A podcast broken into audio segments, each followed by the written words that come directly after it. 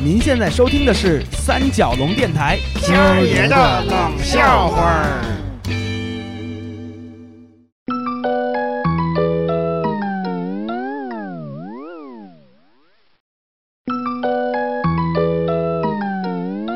喂，喂，先生您好，这里是万里挑一集邮公司。我们这里呢，现在有一款非常稀有罕见的古邮票，想赠送给您。不知道先生您什么时候方便来本公司领取一下？嗯，呃不是你打错电话了吧？我这手机，呃，我姓叶，你是找我吗？哦，那叶先生非常荣幸认识您。我们赠送给您的这套邮票是很稀有的、收藏价值很高的限量版，也是整个这套邮票的首日封。这套邮票一共有八百五十六张。如果您作为投资呢，我们小姐实在不好意思啊，我不集邮，我不懂这个，我也实在没这方面的爱好。那邮票搁我这儿完全就糟蹋了，真的。我这人从小跟邮票还就没缘分。以前没有互联网的时候，没有电子邮件，我咱就寄那种普通的平信，我都不用邮票。哎，你知道我怎么寄的吗？我把收信人的地址写倍儿小，写信封底下那寄信人的栏里，然后把我自己这名字写倍儿大，写在那收信人的栏里。然后邮局看这信没邮票，就是不够邮资，那肯定就退信了。他就直接能退到我要寄的那哥们儿那手里。哎，你说，那打搅您了，先生，再见。啊？哦，再见。啊，嗯，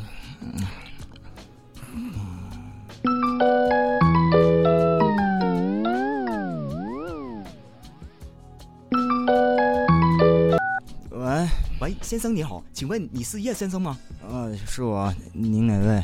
我们这里是一挑万里保险公司，我们今天给您打来电话呢，是想荣幸的向您介绍一下，我们这里有一项非常适合您现年龄阶段的商业险。嗯，我我不需要什么。哦，其实是这样的哈，叶先生，根据您的年龄信息呢，您今年应该是三十七周岁了。那么在这个年龄阶段的男士了，非常需要考虑为自己的健康以后投一份保单。俗话说，人吃五谷杂粮，谁能永远健康？今朝无远虑，以后必遭殃。嗯，比如说疾病、灾难、交通意外。哎，不不不不不，等等等等会儿，等会儿。呃，我这位兄弟，这大过年的，我没招你吧？呃，再说了，我不认识你啊，你怎么知道我姓叶的？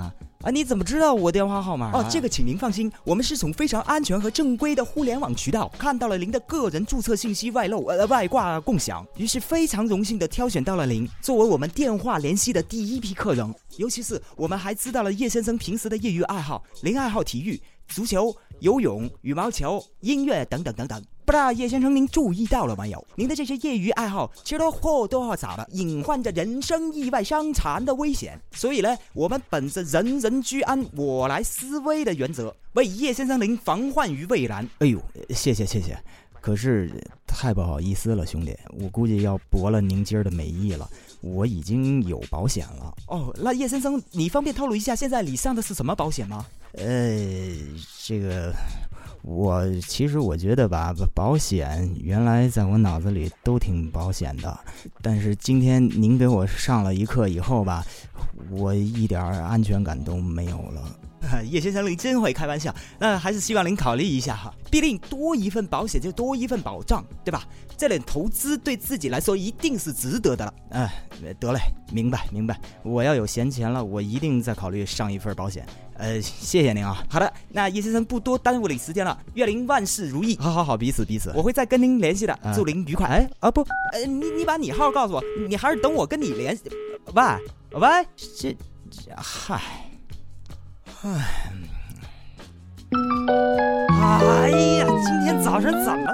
喂，喂，喂，您好，这里是万一挑理理财培训中心。哎，还还万一挑理，我一万个得挑你们理儿，我求求你们，让我睡一个安稳觉行吧。我夜班，我每天晚上十二点指导。每周一至周五，龙虾大酒店 B 座二 B 一教室，详情垂询请拨打二六六三三五八二三九六，期待您的到来，等候您的铃铃哦，铃铃，走你吧，铃铃的还。从那天起，我早上养成了一个坏习惯，把手机永远关在静音上，什么时候醒了，什么时候再把手机铃调响。对呀。都经历过，这有什么的？可是那我醒了以后，我也挡不住，保不齐有很多广告电话就打进来啊！你们肯定也都经历过这事儿吧？而且各自肯定都有各自的招，你听听，你听听，你还跟人用上招了？你这个人啊，最大的问题就是不真诚。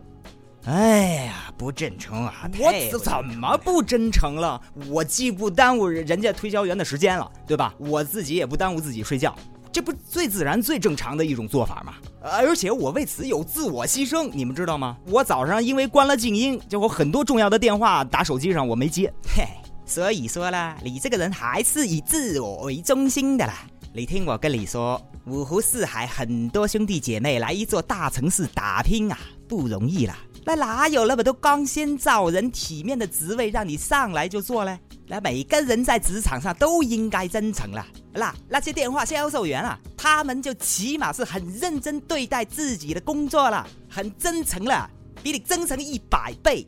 你还真是不如小宝说的那样了，不但不真诚了，还很自私。你就欠像我，像小宝、唐珊珊、多毛利斯，甚至是韩美、韩丽，我们所有人都比你多上一课的。你知道是什么啦？那就是我们都是从外乡来京打拼的人。你以为容易啦？啊，真是不公平！就你一个人，这里生这里长，养尊处优啦。娇生惯养了，作威作福的，还真以为自己是北京的爷了。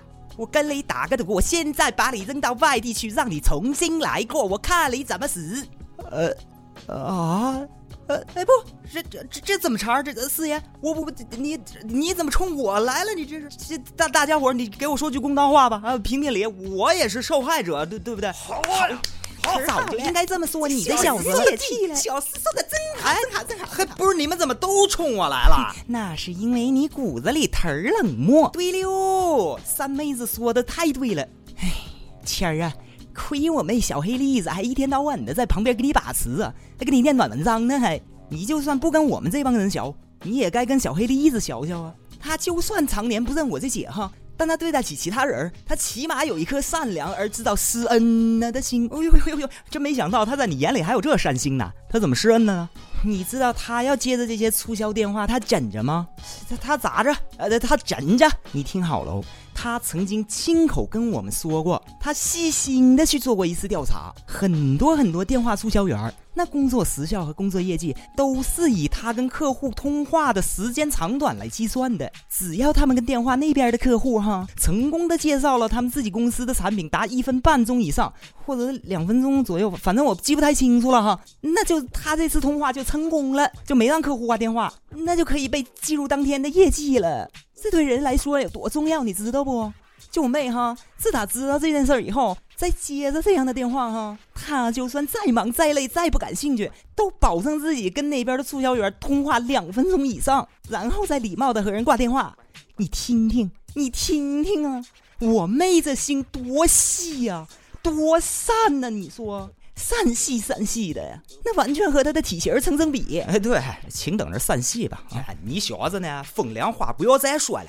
你就算不学韩立，你作为武库音乐工作室的一员，你也要和我和小四看齐。嘿，你知道怎么做呗？我做，我别做了，我多行不义。亏你还是个老爷们儿，你就写个彩铃就齐活了。你就算不想接人家电话，你也应该给自己手机里设置一个鼓励人家、安慰人家电话推销员的彩铃。啊，好啊，你们写词儿吧。你们不是说我不够真诚吗？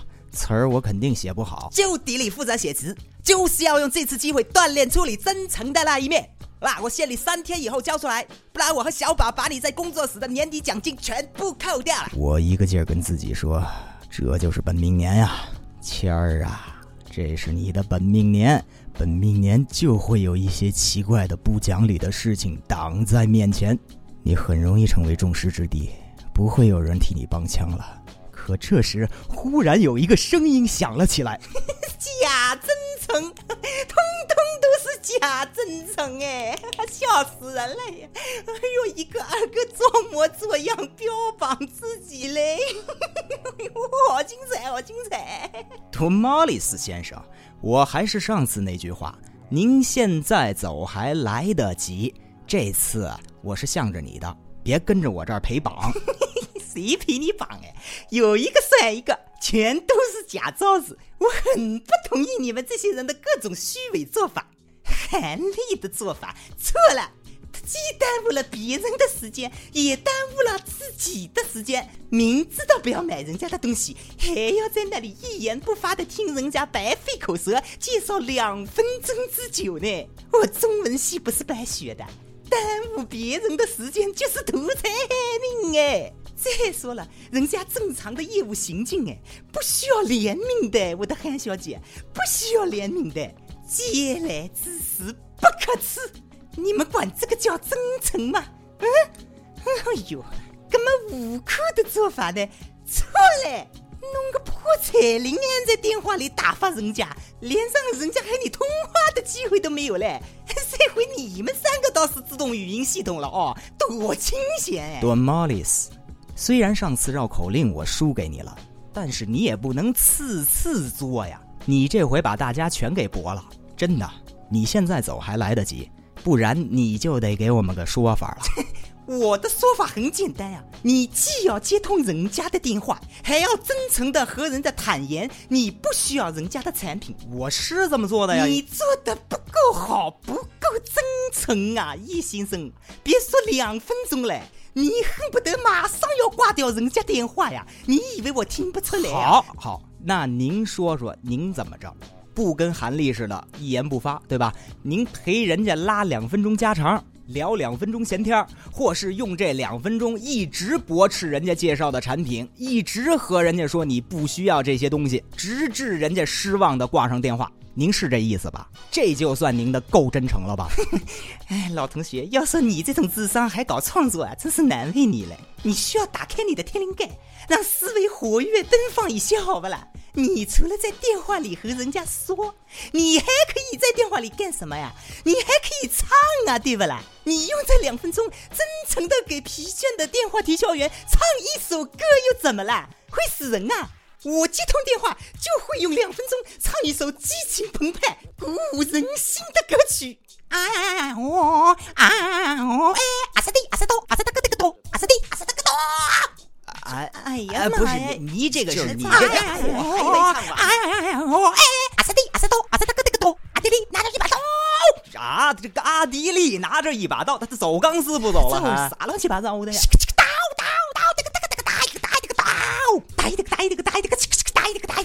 哎呀呀！哎哎哎呀！你你你们让他闭嘴了！哎呀，闭嘴！哎呀，唱的真好，自己都纠结了。得得得得得得得呀呀呀！嘚嘚嘚嘚嘚！闭嘴！闭嘴！让他闭嘴！不打歌唱起